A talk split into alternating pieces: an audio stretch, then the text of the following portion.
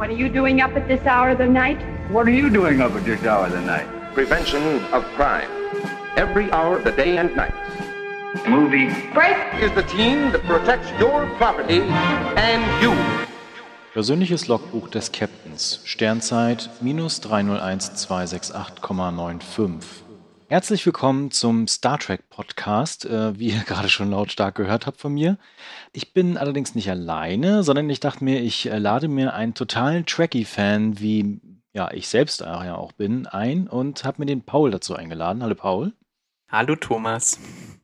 Man muss dazu so ein bisschen sagen, wie der Podcast entstanden ist. Das ist ganz witzig, äh, weil ihr kennt ja meine Serien-Podcasts, die abgebinged, die ich mit Stu mache. Und äh, dadurch, dass jetzt des Öfteren mal Star Trek-Serien auch dabei sind und ich die dann bespreche, machtst du mal folgendes. Er geht dann auf Toilette oder holt sich was zu trinken, während ich dann über Star Trek philosophiere. Deswegen war er ganz froh, als wir dann äh, dich mit ins Team bekommen haben und du dann irgendwann gesagt hattest, so von wegen, ja, ich mag auch total gerne Star Trek, bin total Trekkie. Und dann hattest du sofort gesagt, so, ah ja, mh, dann kann ich dich mal quasi verweisen an Thomas und dann machst du mit ihm einen Track-Podcast und dann bin ich hier fein raus aus der Nummer. Genau, das hat er geschickt eingefädelt. Ja, ja, hatte, hatte schon geschickt gemacht, aber ich werde ihn, glaube ich, trotzdem weiterhin erzählen, wie die äh, Trackfolgen sind. Da kommt er nicht drum rum. Genau, auf jeden Fall hatten wir dann so ein bisschen uns äh, connected und vernetzt und haben dann gesagt, lasst uns doch mal einen Star Trek Podcast machen, der natürlich total gut vorstrukturiert ist und vorbereitet ist, so wie wir immer natürlich sind. Ähm, nein, die Realität ist, wir haben uns heute so ein bisschen Gedanken darüber gemacht, wie wir das strukturieren und vor allen Dingen, äh, wie dann insgesamt der Podcast aufgebaut sein wird, weil natürlich das ist ein großes Thema. Man kann sehr, sehr viel darüber erzählen. Es gibt da auch tatsächlich immens viel zu erzählen. Also da kommen wir auch gleich dazu, was Star Trek als Universum, als Kanon ja eigentlich auch überhaupt bedeutet. Und haben uns dann gedacht, dass wir heute mal so einen Aufschlag machen. Also erstens natürlich, um uns beide kennenzulernen, uns als Trekkies quasi. Und äh, gleichzeitig, dass wir auch mal so einen Überblick geben, was bedeutet denn überhaupt Star Trek, wo kommt das Ganze her, äh, welchen Umfang hat das Ganze und äh, dann so ein bisschen darauf einzugehen, was macht Star Trek denn eigentlich so besonders? Warum ist das seit Jahrzehnten irgendwie äh, Kult und immer wieder präsent und auch immer wieder im Kino und im Serienbereich da? Ähm, was gibt es denn da so zu erzählen? Genau, und am Ende würden wir nochmal einen Ausblick machen auf das, was jetzt so demnächst alles kommt, so an Serien und Kinofilmen und würden dann da tatsächlich den Cut machen für den ersten Teil und haben uns dann überlegt, wir reden im zweiten entweder über die Serien oder die Filme. Das haben wir noch nicht ganz entschieden. Vielleicht knomeln wir das einfach aus, Paul. und äh, würden dann im dritten Teil quasi dann den Anschluss machen, je nachdem, was halt im zweiten Teil dann es geworden ist. Und auch da gibt es natürlich viel zu erzählen. Ich meine, äh, Kinofilme, ich habe es gerade nicht im Kopf, ich habe es irgendwo notiert. Äh, sind 13 Stück müssten es mittlerweile ja. sein. Genau. Und äh, die Serien sind natürlich noch mehr. Äh, da können wir auch dann ein paar Sachen erzählen, die an aktuelle Serien so betreffen. Vielleicht auch so ein bisschen die Timeline einsortieren, wenn wir es hinkriegen. genau, also auf jeden Fall gibt es ganz, ganz viel zu erzählen. Ja. Ähm, genau, aber vielleicht bevor wir jetzt so ein bisschen anfangen und richtig starten, warum sind wir eigentlich Trekkies und was verbinden wir mit Star Trek? Und da würde ich mal an dich erstmal übergeben. Ja, warum? keine Ahnung. Ich habe es irgendwann angefangen, als Kind es zu schauen. Und ich bin ja nur noch etwas jünger. Das heißt, ich habe ähm, keine der Serien so wirklich, jetzt mal abgesehen von die, die jetzt seit Discovery laufen, so wirklich live im Fernsehen miterlebt oder im Streaming. Ähm, deswegen, eines Tages habe ich auf Tele 5 gesehen, dass dort Raumschiff Enterprise also die Originalserie läuft und habe dann jeden Abend fleißig eingeschalten. Und das TV-Programm hat sich dann dementsprechend auch weiterentwickelt. Ich habe dann, ich war von diesen Abenteuern, ich bin sowieso Science-Fiction-Fan, angetan und habe dann gesagt, boah, diese, diese drei, also so Kirk, Spock, McCoy, die fand ich irgendwie super damals. Und dann habe ich im Internet geschaut und habe ich gesehen, ah, da gibt's voll viele Folgen, gibt irgendwie über 700 Folgen. Und dann habe ich irgendwann festgestellt, oh Moment, die sind gar nicht alle mit denen. Und dann hat sich mir quasi dieses Universum da erstmals vor Augen eröffnet. Und dann wie es natürlich auch dann bei so einem Fernsehsender ist, nach Raumschiff Enterprise kam dann eben mal Next Generation, mal Voyager, mal Enterprise mit Archer und so weiter und deswegen habe ich die dann irgendwie so alle ab einem ja, was, keine Ahnung, 10, 11 oder so alle mitgenommen, weil sie dann alle irgendwann mal liefen und bin eben bis heute da dran geblieben und verfolge auch eben das Neueste, was dort alles rauskommt. Und jo. Okay.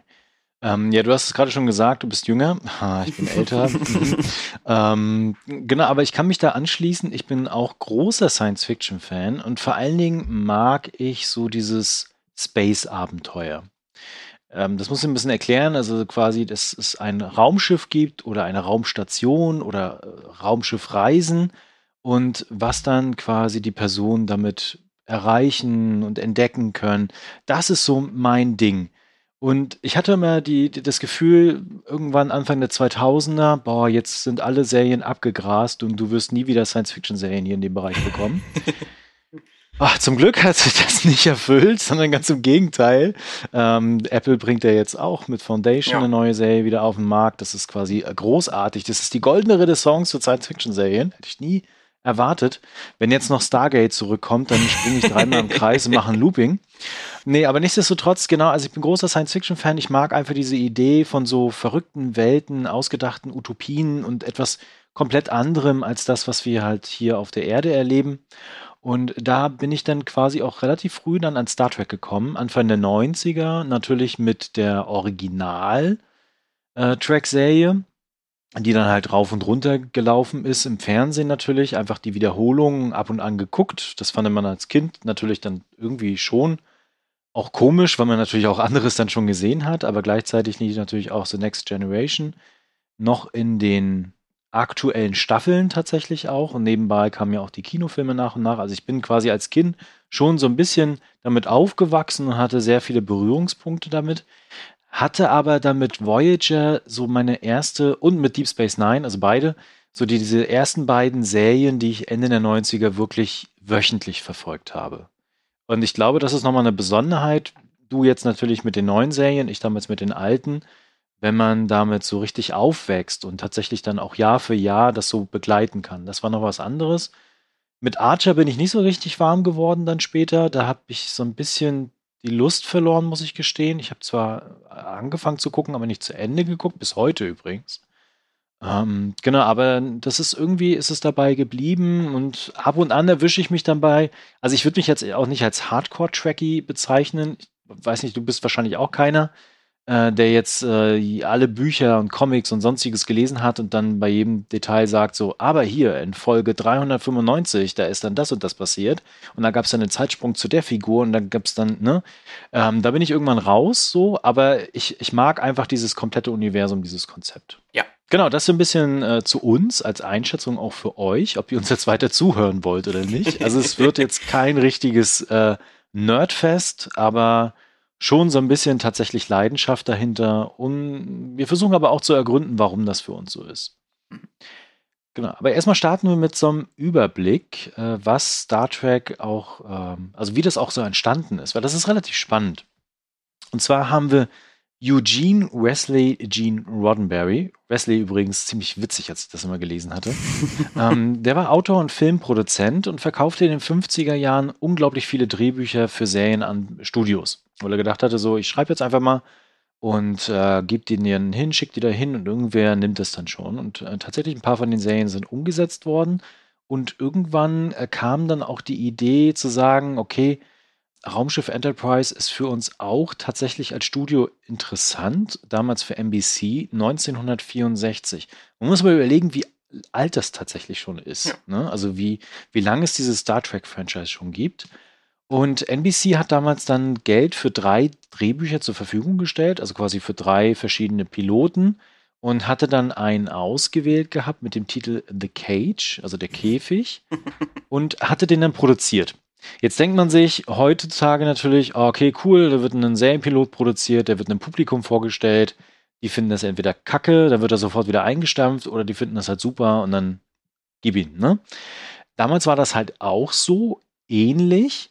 Ähm, allerdings ist das in einer eine kleinen Katastrophe geendet, weil Roddenberry hatte natürlich auch verschiedene Visionen und man kann sich natürlich auch vorstellen, dass das technisch von der Aufwendung her, von den Kulissen und sonstiges ein bisschen schwieriger war 1964. Und dann wurde kurzerhand aus den eigentlichen 50 Minuten Piloten ein über 60 Minuten langer Pilot, der kurzerhand statt 160.000 US-Dollar 630.000 US-Dollar gekostet hat. Äh, das war natürlich eine kleine Katastrophe für das Studio. Irgendwie ist dann aber doch das Interesse dabei geblieben und zwei Jahre später haben sie tatsächlich nochmal einen zweiten Anlauf genommen und haben am 8. September 66 äh, eine weitere Episode, einen Piloten produziert mit dem Titel The Man Trap, der letzte seiner Art. Und der wurde tatsächlich ausgestrahlt. Und jetzt könnte man natürlich meinen, so, boah, 66, Ausstrahlung Star Trek, die Leute waren total geflasht und haben sich gedacht, boah, das ist total neu und das ist cool und das will ich gucken. Hier, Paul, was ist denn dann passiert? So richtig die hohen Einschaltquoten hat man dann auch äh, nicht so wirklich eingefahren, was dann irgendwann ja auch zur Folge hatte, dass man irgendwie, ich glaube, die dritte Staffel war es, dann eher so auf ja die hinteren äh, Sendeplätze so ein bisschen verwiesen hat mhm. und man hat auch das Budget dann nochmal äh, ordentlich eingekürzt und ja, das führte dann dazu, dass die Originalserie schon nach, ich glaube, 79 Folgen dann endete. Und der Pilotfilm übrigens wurde ja dann, also der ursprüngliche The Cage wurde ja dann nochmal in der Originalserie, glaube ich, nochmal verarbeitet in so einem Zweiteiler, mhm. den sie dann dort aufgemacht hatten. Ähm, aber. Er hat ja auch Geld gekostet, ne? ja. Das ist auch relativ verrückt, weil eigentlich wollten sie auch gar keine drei Staffeln produzieren. Aber es gab dann ähm, von den Trekkies, die sich ja damals dann auch schon selbst so genannt hatten, ähm, eine Briefaktion an, den, an das Studio, äh, die dann darauf gepocht haben, dass quasi tatsächlich äh, mehrere Staffeln produziert werden. Es gab einen Versuch, diese Serie nach ihrem Ende wiederzubeleben in Form einer Zeichentrickserie, die, das ist glaube ich die einzige Star Trek Serie von allen, die ich bisher wo ich glaube eine Folge gesehen habe. Das geht mir aber auch so. Ja, ja. ähm, ja, die, die, die kam auch beim Publikum äh, nicht so gut an, weshalb die auch nach, ich glaube, immerhin zwei Staffeln äh, eingestellt das, wurde. Ja. ja, und dann, dann war es so ein bisschen ungewiss, was denn nun so draus werden würde. Und ich meine, in den 70ern, so Mitte der 70er, hatte man dann ja auch schon so einen kleinen, nochmal Sci-Fi-Boom. Da kam dann so kam Star Wars und es kam auch äh, Spielberg mit hier. Unheimliche, na, unheimliche Begegnung der dritten Art, so. Und dann wurde das ursprüngliche Studio, ich glaube, das war, äh, war nicht Paramount, aber das wurde dann von Paramount aufgekauft. Und das war dann so, äh, ja, noch, noch so ein Zünglein an der Waage, was vielleicht jetzt die Richtung von Star Trek äh, ausmachte, denn man entschied sich dann gegen die Neuauflage in Form von Phase 2, also dieser Star Trek-Serie, die vielleicht da noch kommen sollte und verarbeitete stattdessen so ein paar von diesen Ideen dann in einem ersten Star Trek-Kinofilm. Und dieser war dann seinerzeit der, der teuerste Film, der je gemacht wurde, stand glaube ich auch deswegen im Guinness Buch der Rekorde und war auch durchaus erfolgreich und zog dann auch mehrere Fortsetzungen nach sich, bis es dann eben in den 80ern oder Ende der 80er dann ja, zur nächsten Generation kam. Und äh, der Kult, der sich so ein bisschen daraus etabliert hat, war eigentlich darauf gegründet, dass äh, Paramount, äh, ich weiß halt nicht, wann es zu Paramount geworden ist damals, aber die haben das halt kostengünstig in die ganze Welt verkauft. Ich meine, das ist ja heute auch noch so mit den ganzen Vertriebsrechten, dass du halt gucken musst, ähm, wie wird was in welchem Land ausgestrahlt. Heute ist es dann eher mit äh, Netflix, Amazon und sonstigen noch und äh, damals war es halt auch so, dass die halt gesagt haben, hier, wir haben hier die Star Trek-Serie für die BRD, hier kriegt ihr die Rechte, ne, könnt ihr halt machen. So, und äh, dadurch, dass es dann relativ kostengünstig für die war, haben die das auch weltweit relativ gut unterbringen können in den jeweiligen Ländern. Und daraus ist dann so der Kult entstanden. Diese Marke Star Trek kannte dann irgendwann jeder, weil die Serie halt auch rauf und runter gelaufen ist. Genau, und du hast es gerade schon angesprochen mit der Phase 2, ja. Äh, mit der Phase 2, die Mitte der 70er kommen sollte und dann als Kinofilm umgesetzt wurde.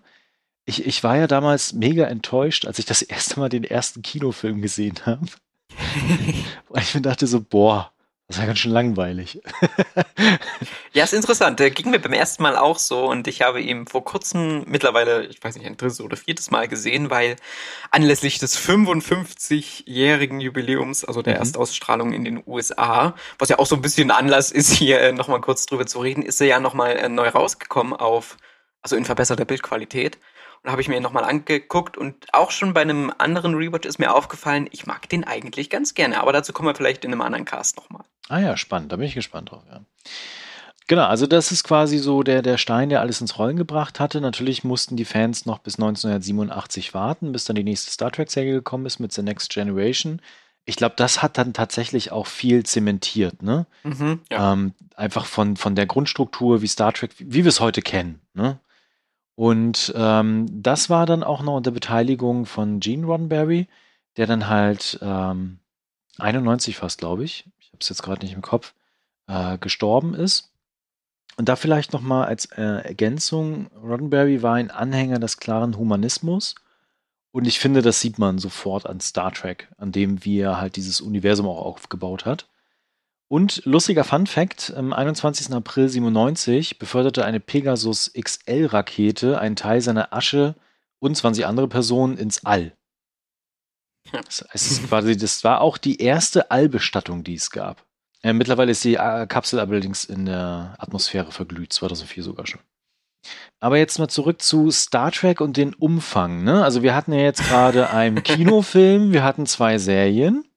Äh, mittlerweile sieht das ein bisschen anders aus. Und zwar gibt es im Star Trek-Bereich auch einen äh, kanonischen Teil, also ein Kanon, ne, wie bei Star Wars oder auch anderen Sachen, und einen nicht kanonischen Teil. Und der kanonische Teil des Franchises umfasst neben dem Pilotfilm mindestens sieben Realfilm-Fernsehserien mittlerweile, zwei animierte Serien und eine Anthologieserie mit zusammen über 800 Episoden.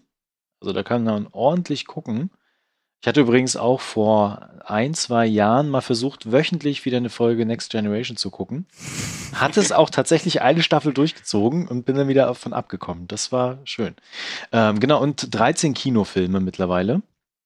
Und äh, die von Paramount lizenzierten, ebenfalls zum Franchise gehörenden äh, Sachen gibt es dann noch 1000 Comics und 700 Bände mit Romanen und Kurzgeschichten. Ja, ja, ja. Hm? Hast, du, hast du davon mal irgendwas gelesen? Also ich kann mich erinnern, ich habe irgendwann mal die Reihe, die hieß ähm, Der Typhon-Pakt, glaube ich. Ja also die Zuhörende können mich gerne berichtigen, wenn ich Quatsch erzähle, aber ich glaube, die, da habe ich mal sogar ein paar Bände gelesen und da gab es auch so einen Twist und so eine Wendung drinne, wo ich entsetzt die Buchseiten zugeschlagen habe, weil ich nicht glauben konnte, was ich da gelesen habe, ähm, aber ich weiß auch nicht, ob das richtig zum kann. Ich glaube nicht, dass es dazu gezählt hat.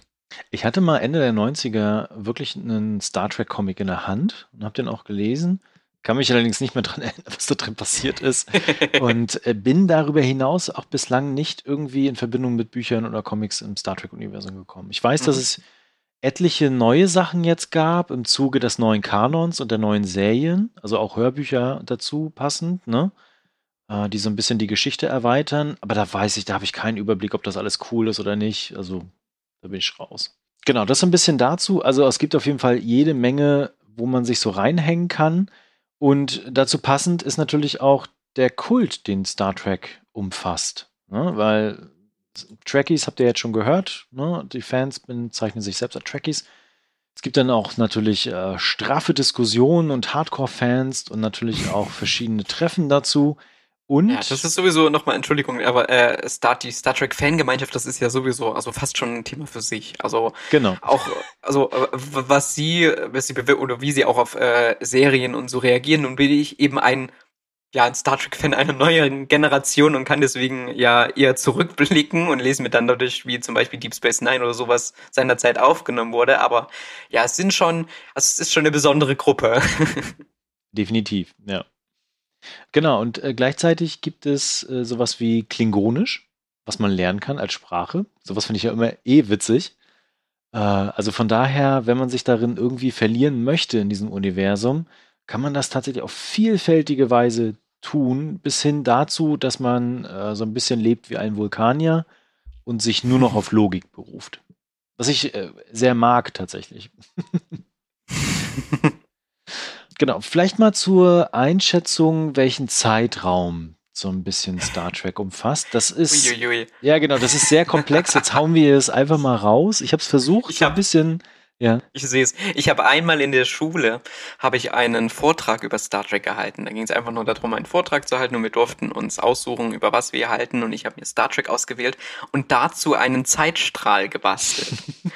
das heißt, ich habe ganz viele A4-Blätter aneinander geklebt und sie dann von an der Tafel aufgegangen. Und die, äh, also der Zeitstrahl war so gigantisch, wie wir jetzt vielleicht auch äh, jetzt noch hören werden. Und ich war froh, konnte froh sein, wahrscheinlich, dass es damals noch nicht Discovery gab, weil sonst hätte der noch zur Tür hinausgegangen, wahrscheinlich in den Flur rein. Äh. Ähm, genau, also ich habe versucht, tatsächlich so ein bisschen zusammenzufassen, dass es nicht so komplex geht. ähm, man kann da auf jeden Fall sehr, sehr viel zu googeln und es gibt auch schöne Diagramme und Schaubilder. Übrigens habe ich mich mal auf YouTube in so Videos verloren, wo Alpha, Beta, Gamma und Delta Quadrat erklärt wurden. Ja. Wenn ihr das mal machen wollt, könnt ihr das tun, aber nehmt ein paar Tage gibt, euch Zeit. Ja, es gibt so viel auch, äh, auch sonst so, also es gibt so viele äh, Star Trek Podcasts und so viele Videos und auch, das, sie haben ja das große äh, Memory Alpha, das Star Trek Wiki, also das ist wirklich unfassbar ergiebig, dieses Universum. Ja. Genau, ich versuche es mal zusammenzufassen. Also wichtige Kennmarken sind erstmal im 21. und 22. Jahrhundert, weil im Jahre 2053 äh, gab es auf der Erde einen dritten Weltkrieg, 27 Jahre lang, alles ist irgendwie vernichtet, hunderte Millionen Menschen sind tot. Und zehn Jahre später, das ist dann auch die Geschichte des Kinofilms, äh, jetzt helfen wir ganz kurz mit den Titel. Der erste Kontakt. Der erste Kontakt, First Contact, äh, wo dann quasi Zephyr Cochrane das erste Mal mit seinem Weltraumflug den Warpflug macht, wodurch dann die Vulkanier auf die Erde kommen und den ersten Kontakt dann herstellen. Genau, das ist so ein bisschen, das, ich, ich lasse es jetzt erstmal so. ähm, dann haben wir quasi aber am Ende des 22. Jahrhunderts dann noch die erste Serie mit Archer. Ich sehe gerade, dass ich in der Tabelle falsch gemacht habe. Äh, und zwar 2151 haben wir quasi das erste Mal die, die Serie mit der ersten Enterprise, die auf den ersten Flug gegangen ist. Genau, dann 100 Jahre später, ah, ihr seht schon, große Zeitsprünge. 2254 beginnt dann die Geschichte der USS Enterprise mit, äh, mit Captain Pike, den wir also sowohl in der neuen Kino-Timeline als auch in der alten Serien-Timeline haben. Dann drei Jahre später, jetzt wird es ein bisschen kompliziert, beginnt die Geschichte der Discovery um Michael Burnham, wo jetzt ja schon die dritte Staffel ausgestrahlt wurde. Die Discovery begegnen wir gleich nochmal. Und äh, wir haben gleichzeitig dann wiederum acht Jahre später die USS Enterprise mit dem Beginn von Captain Kirk, und zwar 2265. Dann machen wir einen Sprung ins 24. Jahrhundert. Jetzt haben wir gleich mehrere wichtige Daten. Wir haben einmal 2364, den Beginn der Geschichten von Captain Jean-Luc Picard. Dann haben wir 2369 den Beginn der Abenteuer von Deep Space Nine, quasi auch als Friedensmission dort. Wir haben 2371 die beginnende Geschichte von Voyager. Dann 2380 spielt Lower Decks, falls ihr das schon gesehen habt. Die zweite Staffel läuft gerade auf Amazon Prime. Ich habe noch nicht reingeguckt. Ich warte gerade noch, bis sie so ein bisschen zu Ende ge gelaufen ist. Und äh, dann haben wir 2399 den Beginn der neuen Serie Picard. So, und jetzt machen wir einen Sprung ins 32. Jahrhundert. Ja, ihr seht schon, das äh, und da sind wir dann im Jahr 3189 und wieder mit der Discovery. Klingt kompliziert, ist es tatsächlich auch. Wichtig ist da nur zu erwähnen, dass es halt sowas wie temporale Kriege zwischendurch gab und die äh, Föderation immer noch existiert. Das fand ich ziemlich cool als Konzept und da freue ich mich auch schon im Serienpodcast mal drüber zu reden. Ja, also ja, mal, also man kann ja dann wirklich froh sein, wenn man sich diese Serien anguckt, wie sie nacheinander erschienen sind, dann war es ja eine lange Zeit so. Also Voyager war ja lange quasi die Serie, die am, am spätesten gespielt hat. Und dann kam halt, äh, dann kam die Enterprise und das war quasi ein, ein Prequel dann gab's Discovery, das war ein Prequel. Warum gibt's immer nur Prequels? Und dann hat man mit Discovery jetzt gleich mal einen sehr großen Sprung gemacht ähm, und die in der dritten Staffel gleich mal ganz weit nach vorne geschickt.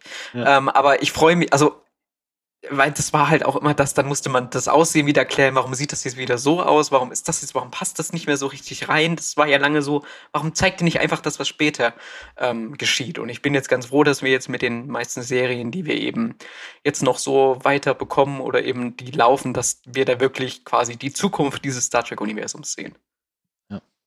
Und das ist auch gut so, glaube ich. Äh, Ja. Weil, wie ihr gehört habt, gibt es da einfach schon ganz, ganz viel mittlerweile. Zwar nicht mehr komplett im Richtig. Kanon, aber es ist einfach aus, auserzählt in vielen Bereichen. Ne? Und dann, Ja, und man muss auch unheimlich aufpassen, dass es halt noch doch irgendwie so, also dass es passt, wenn es Mhm. Kanon ist, dass es halt irgendwie reinpasst. Ich meine, bei, bei Archer und äh, so hat man ja schon versucht, so die ein oder andere, in Anführungszeichen, Logiklücke oder einfach Lücke, die durch entstanden sind, weil diese Produktionsjahre halt fünf, äh, 40 Jahre auseinander liegen oder was weiß ich, dass man das noch irgendwie so versucht hat zu erklären. ich, ich glaube, da könnte man auch mittlerweile ein ganzes Studienfach draus machen. Ja. ganzes Studium. Ich studiere mit Star Trek. Ne, also spätestens, wenn man darüber redet, äh, was Q zum Beispiel zwischendurch auch angerichtet hat, und dann haben wir ja auch sowieso Zeitreisen noch und nöcher. Ne? Ja, super. Ähm. Und wenn wir jetzt sehen, was, was in den neuen Serien oder so in den Trailern da auch wieder vor sich geht, da, Mhm. ja, Es bleibt auf jeden Fall spannend. Gut, ähm, genau, das so ein bisschen zu dem Abriss, mal so ein bisschen quasi so eine Grundbasis auch für euch zu schaffen, die jetzt quasi mal reingehört haben, was Star Trek ist. Und jetzt geht's aber zum Kern, und zwar zu der Frage, die ich persönlich auch immer spannend finde. Warum ist Star Trek eigentlich so faszinierend? Warum gibt es seit Jahrzehnten Fans dafür? Warum kann auch die, die neuen Serien, warum sind die alle so erfolgreich? Warum finden die auch ein neues Publikum, neue Fans? Genau, das so ein bisschen mal als Aufhänger und ich, ich würde jetzt erstmal an dich abgeben und würde dann ergänzen. Was, was denkst du? Warum ist das so, so cool? Ich habe mich gerade gefragt, warum ich als Sci-Fi-Fan so als Kind nicht direkt so auch auf Star Wars und so aufgesprungen bin, obwohl es ja eigentlich so aus der Sicht eines Kindes jetzt vielleicht so erstmal das, das, das Coolere oder so war. Aber keine Ahnung, vielleicht weil es zu der Zeit nicht lief. Ähm, aber an Star Trek kam ich immer so, beziehungsweise würde ich jetzt es erstmal so in zwei grobe Teile einteilen, wobei auch da natürlich könnte man das noch viel feingliedriger aufspalten.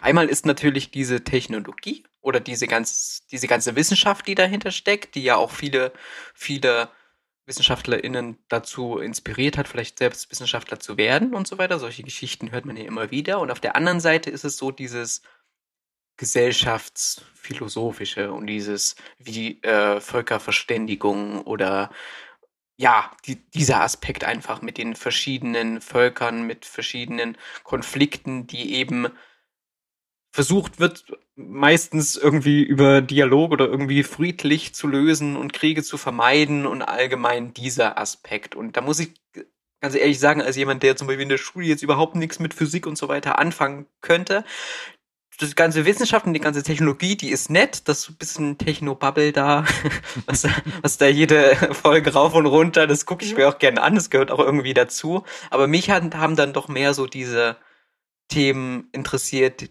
die dann eben, wenn es um verschiedene Völker und wenn es um die Konflikte oder wenn es auch mal so ein bisschen in die Politik reingeht, deswegen mag ich auch Deep Space Nine sehr gerne. Und das hat mich zumindest am, ja, so fasziniert, weil sich diese Welt einfach größtenteils richtig echt anfühlt, weil sie so dicht und detailliert ist und das finde ich faszinierend. Genau, ich kann da direkt anschließen.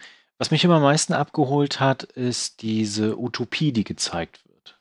Die kann man kritisieren, die, da kann man auch fleißig drüber diskutieren, ob das tatsächlich was ist, was, wo, wonach wir streben sollten oder nicht. Aber ich fand die Idee immer spannend, so einen Ausgang zu haben, von wegen, die Menschheit hat sich jetzt fast vernichtet. Und wenn ich mir die Welt aktuell angucke, sind wir da auf dem besten Weg hin. ähm, und dass die Menschheit dann allerdings für sich definiert, es gibt ein Gemeinschaftsziel für alle Menschen. Und ich glaube, daran krankt auch unsere Gesellschaft aktuell, dass jeder irgendwie denkt, er ist super Individualist und hat ja seine Nation und sein Dorf und seine Stadt und ist der, ge- geilste, der geilste und der coolste, anstatt darüber nachzudenken, wo wollen wir tatsächlich als Menschheit hin? Was möchten wir denn überhaupt? Auch als Gesamtgesellschaft. Und das fand ich, auch wenn es blöd klingt, immer schon als Kind sehr faszinierend. Und das hat mich immer abgeholt, weil ich das sehr spannend fand und interessant fand. Ne? Wie gesagt, man kann das kritisieren mit der Sternflotte, mit dieser Hierarchie und alles ist durchstrukturiert und alle arbeiten ganz viel, das kann man halt Ja, auch. gut, das, ja, Ne? ja das, machen, das machen die Serien ja aber auch selber teilweise. Genau, ne? Und aber die, diese Idee davon quasi, die Menschheit hat sich zur Aufgabe gemacht, Wissen zu fördern. Und diese Aufgabe wird durchstrukturiert durch die Sternflotte, durch Wissenschaftsmissionen, durch viele Wissenschaftlerinnen und Wissenschaftler. Man hat bestimmte Sachen auf der Erde abgeschafft, zum Beispiel äh, Tierhaltung. Es gibt äh, die Replikatoren, die halt Essen herstellen können und dementsprechend natürlich auch Unmengen an Ressourcen produzieren können. Geld wird dadurch sinnlos. Äh, Übrigens, wenn es Replikatoren geben würde, wäre unsere Wirtschaft sowieso am Arsch. Weil sich dann jeder einfach Geld drucken würde oder Diamanten oder sowas. Da kann man gerne mal drüber nachdenken. Ähm, genau, und gleichzeitig quasi ins, ins All zu streben, dort auf neue Völker zu treffen, die Direktive zu haben, das haben wir noch gar nicht erklärt. Die Direktive quasi als, als Leitfaden, wie man dann auf andere Völker trifft und wie man halt in verschiedenen Verhandlungen auch auftritt und dann entdeckt. Ne? Das ist quasi die, die Hauptaufgabe. Da finde ich wiederum die neuen Serien auch spannend, die das so ein bisschen wieder hinterfragen und gucken, kann das tatsächlich auf Dauer funktionieren? Also einfach als Diskurs über Star Trek hinweg finde ich das sehr spannend. Äh, gleichzeitig natürlich auch dieser Humanismus von Roddenberry, der da überall mit drin ist, tatsächlich äh, Konflikte nicht mit Ballern zu lösen, ne? lass mal reingehen und alles wegballern, dann ist gut, ähm, sondern zu gucken tatsächlich, wie können wir hier Konflikte gewaltfrei lösen, wie können wir irgendwie äh, Kompromisse finden, was, wie verhandeln wir beispielsweise. Ich, ich glaube, da ist der Kern vor allen Dingen The Next Generation, weil das da so vor allen Dingen sehr, sehr stark gelebt wird. Man kann das natürlich langweilig finden, wenn die da alle drei Folgen so ein Konzert stattfinden lassen. ähm, genau, aber ich fand das damals immer sehr interessant. Deep Space Nine hast du gerade schon angesprochen, mit dieser sehr, sehr starken äh, Völker- und Kulturverständigung und auch mit diesen großen Konflikt, der ja im Hintergrund und dem Krieg quasi auch im Hintergrund, der da stattfindet. Übrigens, die Ferengi sind die geilsten, ey. ähm, ne, das das, das habe ich immer gemocht. Genau, und einfach diese, diese Vorstellung von einer Utopie. Und auf die Wissenschaft möchte ich nochmal eigens hinein äh, eingehen, weil ich glaube, das macht auch für Kinder eine sehr starke Faszination aus. Du hast es gerade schon angesprochen gehabt, dass äh, viele Wissenschaftlerinnen und Wissenschaftler so ein bisschen sagen, Star Trek war so meins und deswegen bin ich in die Wissenschaft gegangen. Und ich kann mir das sehr gut vorstellen. Und es gibt da auch noch und nöcher Videos und Artikel mittlerweile zu, welche Technologien wir heute haben, die auf Star Trek basieren. Das ist unglaublich. Guckt euch das gerne mal an, googelt das mal. Ähm, euer Smartphone ähnelt sehr stark einem Tricorder. Das kommt nicht von ungefähr, sondern die Menschen, die da am Hebel saßen und bestimmte Dinge gemacht haben, waren Trekkies. Mhm. Genau, und wir haben halt sowas wie, wie Beam, ne? die Vorstellung tatsächlich, äh, bestimmte Entfernungen im direkten Beam-Verfahren zu überwinden. Übrigens finde ich das Beam sehr horrorhaft, weil eigentlich ist ja die Vorstellung so, dass deine Moleküle ja auseinandergenommen werden Ja. und aufhören zu existieren und du ja mit neu zusammengebaut wirst. Also eigentlich bist du nicht mehr die gleiche Person. Ja, mein, meine größte Angst war da immer irgendwie, was ist, wenn ich jetzt in so einer Wand irgendwie. Das kommt noch dazu, genau. Boah, das ist diese Vorstellung.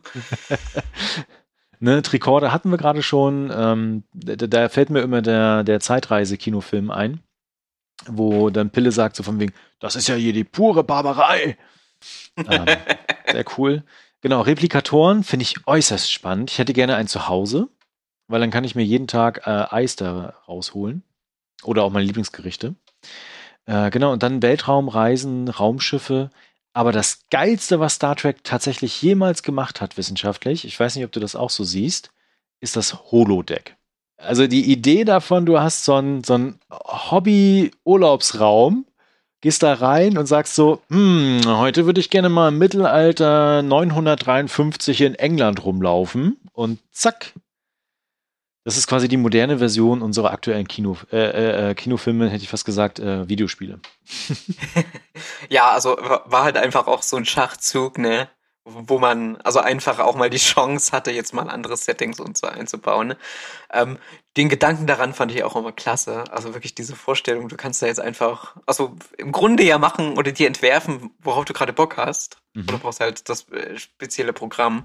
In der Serie selbst ist es ja auch manchmal dann so ein, ein Streitpunkt, wenn man diese Holodeck-Folgen dann vielleicht so ein bisschen überreizt. Äh, du meinst diese äh, Geist-Sex-Folgen in The Next Generation? Der, sie gibt's dann auch, also ich erinnere mich an sehr viele Folgen in Fairhaven in äh, Voyager. Oh ja, oh ja. Wobei ich die Nazi-Folgen immer ganz interessant fand. genau, wenn man schon nicht mal äh, auf Zeitreisen zurückgreifen äh, wollte, dann nimmt man halt das Holodeck. ja. Genau, aber irgendwie eine coole Idee und vielleicht gibt's das tatsächlich ja mal. Äh, Wäre ganz geil. Die neuen Serien treiben das so ein bisschen, wie ich finde, auf die Spitze oder übertreiben das sogar manchmal. Also ähm, es gibt da so ach, eine Folge in Lower Decks auf jeden Fall, was ja Kanon ist, obwohl es ja eine Comedy-Serie ist. Das ist richtig witzig. Und in Discovery gibt es ja auch in der zwei, oder ist das in der dritten Staffel ist es, ne? Genau. Gibt es ja auch eine Holodeck quasi Geschichte. Ne? Die finde ich auch ein bisschen übertrieben, muss ich gestehen. Aber mhm. ja gut. Genau, abseits von der Wissenschaft finde ich aber noch, ich weiß nicht, wie du das siehst, äh, die verschiedenen Arten, die Völker, die es gibt. Ja, ich finde, da, da spielt was rein, weil du vorhin sagtest, natürlich, die Menschen sind ja jetzt erstmal, ja, erstmal das Überwundene, was sie so lange geprägt hat. Oder überwunden stellt sich ja auch manchen, bei manchen Charakteren oder bei manchen Folgen in Frage. Aber im Grunde sind sie ja erstmal weg von dem, was sie quasi heute ist.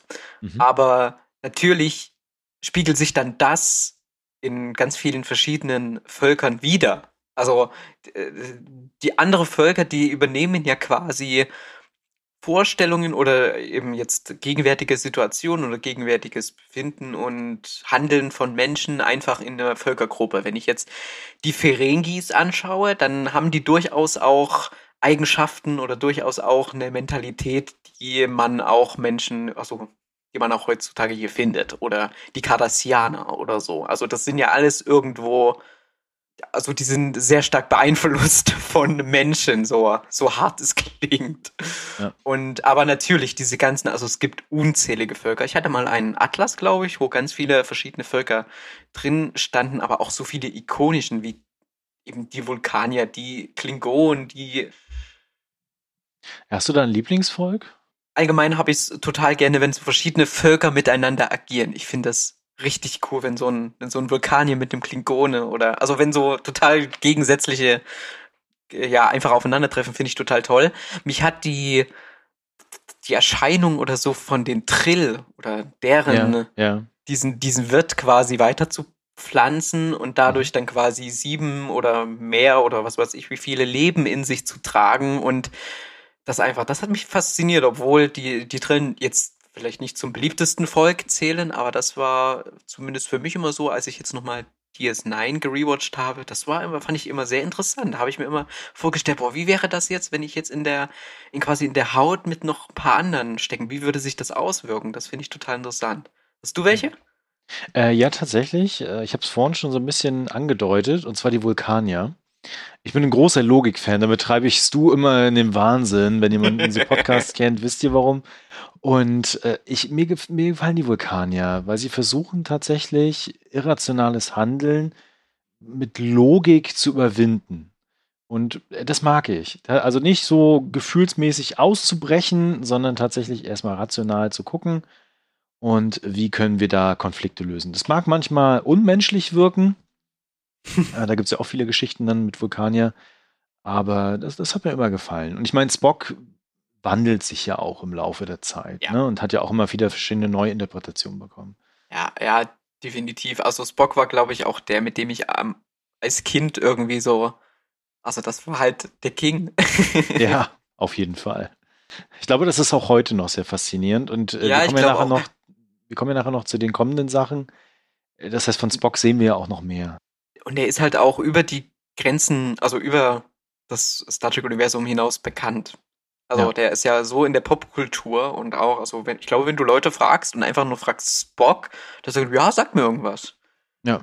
Das ist ein Kulturgut. Und ich glaube, das liegt auch sehr, sehr stark an Leonard Nimoy. Ne? Oh ja, natürlich, ja. Der hat den natürlich perfekt getroffen. Äh, äh vielleicht nochmal zu den Völkern und zu der Art, wie Roddenberry dieses Universum gesehen hat. Ne? Also, wir hatten es ja bei Deep Space Nine mit Konflikten und Krieg beispielsweise. Und Voyager ist ja dann auch nicht in dem Heimatquadranten der Erde unterwegs, sondern im Delta-Quadranten und trifft nochmal auf ganz andere Völker und Arten. Aber in der ursprünglichen Serie, die Crew, die war zwar zum größten Teil äh, trotzdem menschlich, bei Next Generation ja dann nicht mehr. Allerdings gab es ja eine Besonderheit, und zwar in den 60er Jahren schon, mit Uhura. Ne? Als tatsächlich farbige Offizierin, als schwarze Offizierin, ne? und dann sogar ein Kuss im Fernsehen zwischen einem Weißen und einer Schwarzen. Wie sie das durchgekriegt haben damals, weiß ich nicht. Da gibt es bestimmt eine Geschichte dahinter, kann man bestimmt auf YouTube mal suchen. Aber das war, das hat wirklich, das war Skandal. Ja, oder ich, ich glaube aber nicht mehr, dass es sogar, es war einer der ersten. Ich weiß, ich bin mir gar nicht sicher, ob es tatsächlich der erste war. Und tatsächlich war es ja nicht mal, also in der Folge, ich glaube, das ist Platons Stiefkinder, sie wurden ja quasi Kleiner Spoiler.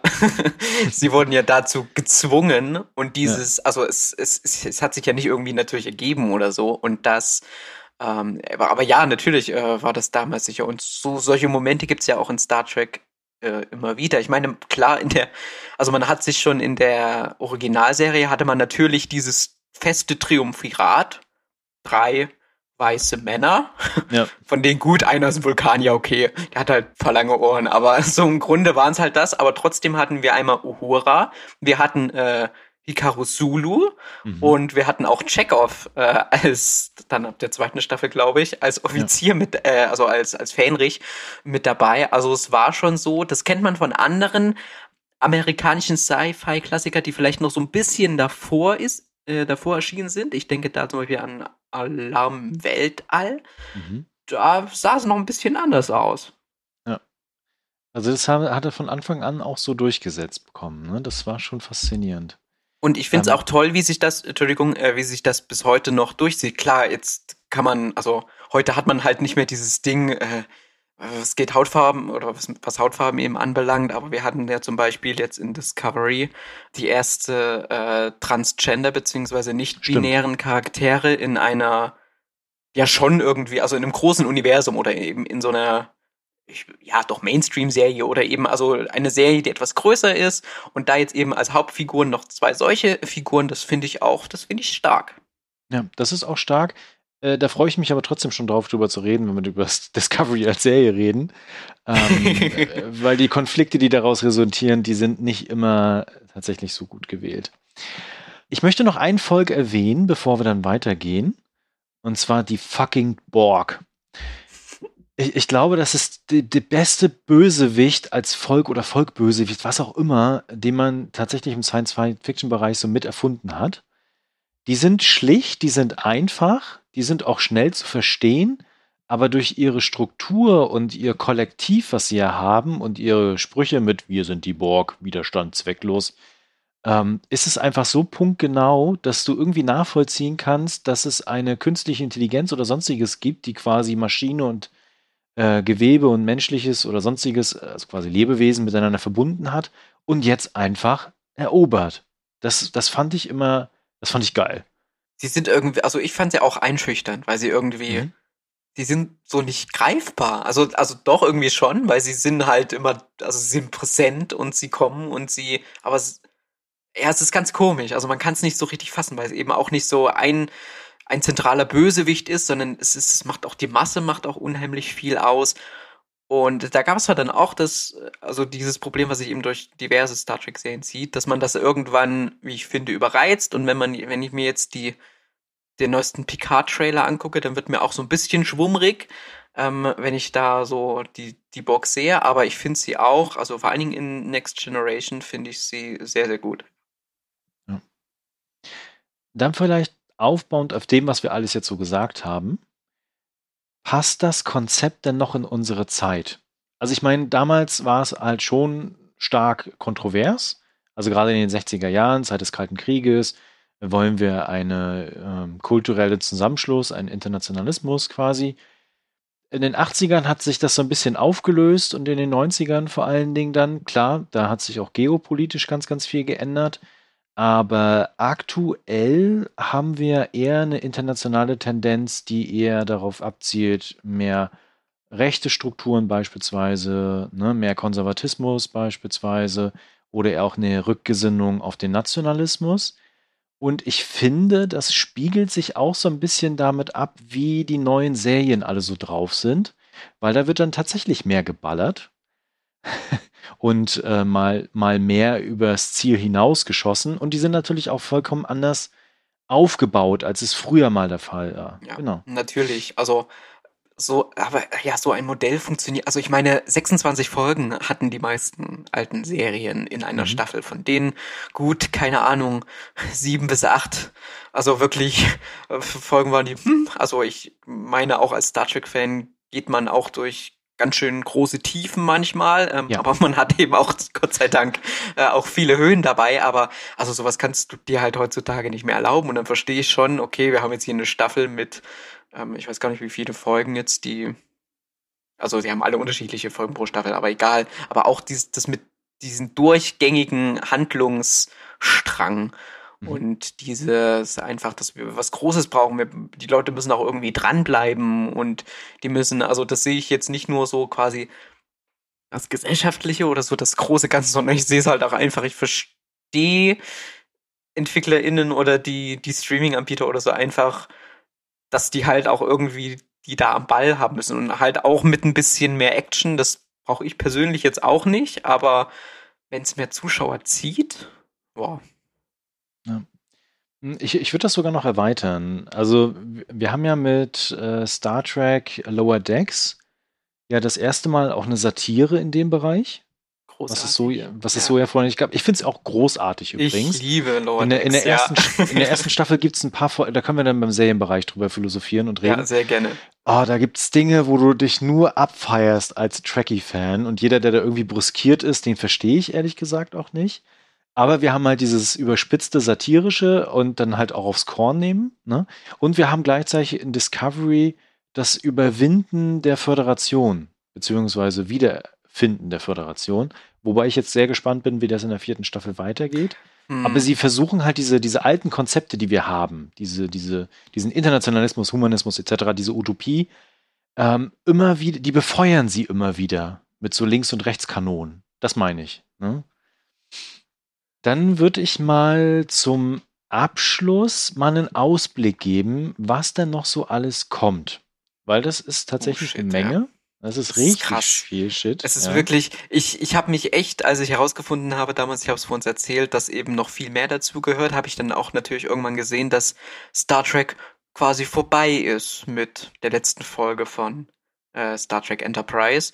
Und da war ich schon so, mh, hm, wenn ich die Folgen jetzt alt geguckt habe, dann gibt's kein Star Trek mehr. Und plötzlich, wirklich, mhm. ist irgendwo so ein Nest geplatzt oder ist irgendwas aufgeploppt und plötzlich kommt mit Discovery noch eine ganze Reihe an, an Filmen, äh, also Filme nicht, aber an Serien, die da jetzt demnächst vielleicht noch äh, kommen, ja. Ja, das ist halt verrückt. Also tatsächlich, äh, damals mit der Archer-Geschichte, danach gab es ja wirklich lange nichts. Ne? Wir hatten zwar das Kino-Reboot dann mit drei mittlerweile Kinofilmen, die auch, wie ich finde, durchaus ordentlich sind und auch Spaß machen. Genau, aber wir hatten halt im Serienbereich einfach nichts mehr. Und mir ging es dann auch so, ich habe das ja vorhin schon gesagt gehabt, als Science-Fiction-Raumschiff-Fan dachte ich schon so, oh fuck, jetzt ist alles vorbei. es kam zwar immer mal wieder was und ähm, Amazon sei Dank zum Beispiel ja auch mit Stimmt. Ähm, Expans. Äh, mit, äh, genau, also was, was richtig Großartiges da auch, ne? Und ja. dann tatsächlich, wir befinden uns ja immer noch im goldenen Zeitalter der Serien. Und ich habe vor fünf Jahren gesagt, ohne Witz, dass es wahrscheinlich in zwei Jahren vorbei ist. Ich habe mich geirrt. Es tut mir leid. Und wahrscheinlich wird das auch noch fünf oder zehn Jahre so weitergehen. Ich weiß es nicht, weil wir haben ja nicht nur Netflix, Amazon und Disney Plus mittlerweile, sondern wir hatten ja auch eine weitere Renaissance im Bereich des Streamings, unter anderem auch mit Paramount und NBC quasi, die ja Paramount Plus gegründet haben. Und die haben sich gedacht so, hm, was andere können, können wir ja auch. Wir machen jetzt einfach mal Discovery. Wenn das gut anlaufen wird, und tatsächlich war es auch sehr erfolgreich, als es gekommen ist, haben sie sich gedacht, was können wir denn noch in diesem Universum machen? Und irgendwo haben die so einen Kevin Feige da hinten in ihren Produktionsstudios, äh, der wahrscheinlich so ein riesiges Whiteboard hat über drei Stockwerke hinweg und sich gerade da Gedanken drüber macht, was können wir noch alles so erzählen. Ich mache jetzt mal einen kleinen Abriss. Ähm, an Kinofilmen ist tatsächlich auch noch nicht alles auserzählt. Es gibt immer noch die Idee von Quentin Tarantino und seinem Star Trek-Film. Gibt's die noch? Das wusste ich gar nicht. Ich habe gedacht, die hat sich mittlerweile verabschiedet. Die ist noch nicht ganz vom Tisch. Und tatsächlich die aktuelle, ich weiß gar nicht, die Enkeltochter von Roddenberry, die findet die Idee voll scheiße, die Tarantino hat. Ja, also ich, ich bin auch nicht, also was, weiß ich nicht sagt mir auch nicht so richtig zu. Es gibt dann auf jeden Fall wieder viele Red Shirts, wenn, wenn er das macht. Also ich, ich kann mir auch nicht vorstellen, ehrlich gesagt, dass das noch irgendwie Realität wird. Ne? Und Tarantino hat ja auch angekündigt, eigentlich nur noch einen Film zu machen. Das wäre dann sein letzter. Ähm, von daher glaube ich nicht, dass. Klammern wir das mal aus. Aber es kommt definitiv noch ein vierter Star Trek-Film. Und zwar mit der neuen Timeline rund um den neuen Kirk, also von Chris Pine gespielt. Und es gibt noch eine weitere Star Trek-Idee, die gerade nur als Drehbuchidee so ein bisschen rumwabert äh, von der Autorin, wenn ich es richtig verstanden habe, von Discovery. Okay, von, von, von dir siehst du, von dem habe ich auch noch gar nichts gehört. Ich hatte jetzt halt äh, nur neue, neue Dings gelesen. Also einer ist angekündigt für 2023. Mhm.